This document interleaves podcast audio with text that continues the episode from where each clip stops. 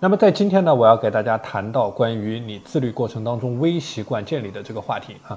那之所以今天要给大家谈这一个话题呢，实际上我发现很多学员在他的微习惯建立的过程当中是面对着很大的挑战的。而我们也讲，你的自律的微习惯建立，它是需要科学的、系统的时间管理的规划。以及坚持以及执行，所以有一些具体的方法和建议，能够帮大桌大家更好的去建立起这种自律的微习惯。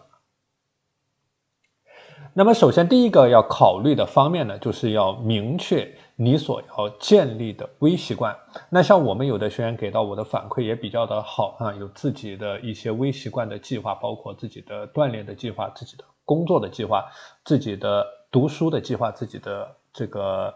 客户开发的计划等等啊，所以这个叫做明确的、具体的内容啊，就说你每一天具体要执行一些什么样的内容，包括这种具体的、明确的目标呢，实际上是能够帮助你更好的去专注和跟进的啊。所以说，这里就涉及到你的目标管理和专注力管理之间的一个平衡。你的目标对于你来说越是清晰，你能够把它管控的越好，那么你。整个人就越容易专注到这件事情里面去啊，你整个人能够进入到这里面去，能够进入到这种心流状态啊，所以这个是在你建立起这种微习惯之前所要考虑的一个话题。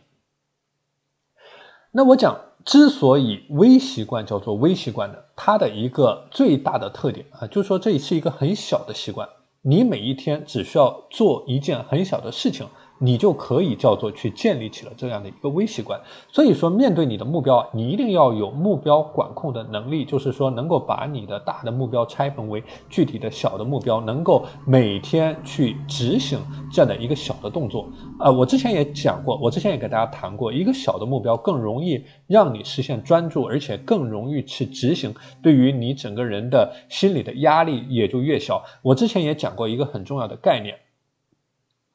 就是你的自律过程当中，一定要把目标拆分到。你不可能失败的这样的一个程度啊，就是说你只要去执行了这件事情，那么这件事情对于你来说就是一种成功啊，或者说你在每次完成了这件事情之后呢，就能够给到你一种成就感，能够给到你一种正向的反馈，能够帮助你去保持动力。那像我们有的学员所制定的这种微习惯就非常的好啊。那比如说他每天做几个运动，那么这几个运动看上去非常简单的一件事情，比如说跳绳十个啊，非常简单的一件事情，那这。个就是一种很好的去制定你的微习惯的一种策略，就是简单到不可能失败的这样的一个动作。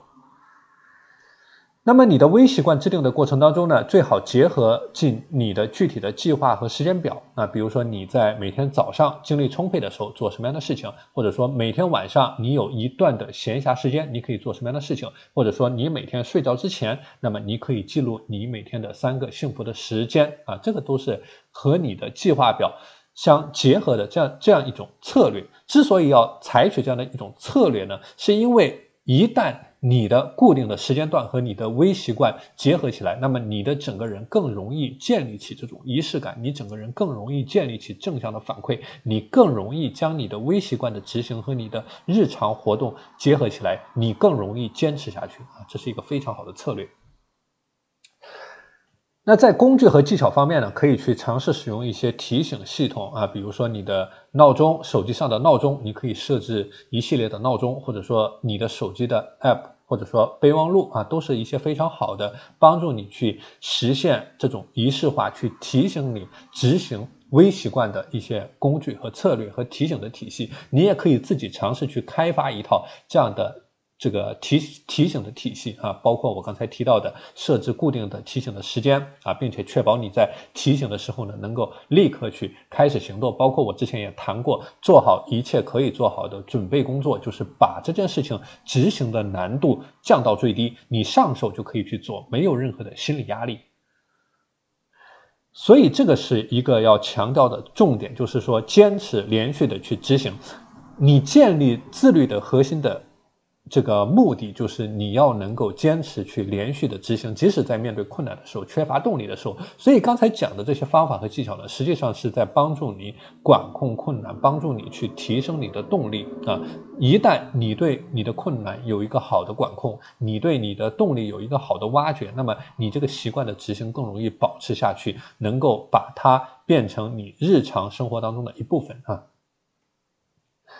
那另外呢，就是做好你的追踪的记录啊。刚才我提到的，你的日记、手机的程序进度表这些工具，都是帮助你记录你微习惯的执行的情况，帮助你更好的去追踪这种记录，能够看到你自己的成长啊，能够鼓励你自己持续的往前面走。啊，所以说把这个工具的力量给它结合起来，这种工具的使用呢，实际上也是自律的仪式感的一个部分。因为你把这种记录，你把你的这个成就已经变成了一种可视化的东西，也就是变成了你的仪式感，那么你会更容易进入到这种自律的正向反馈当中。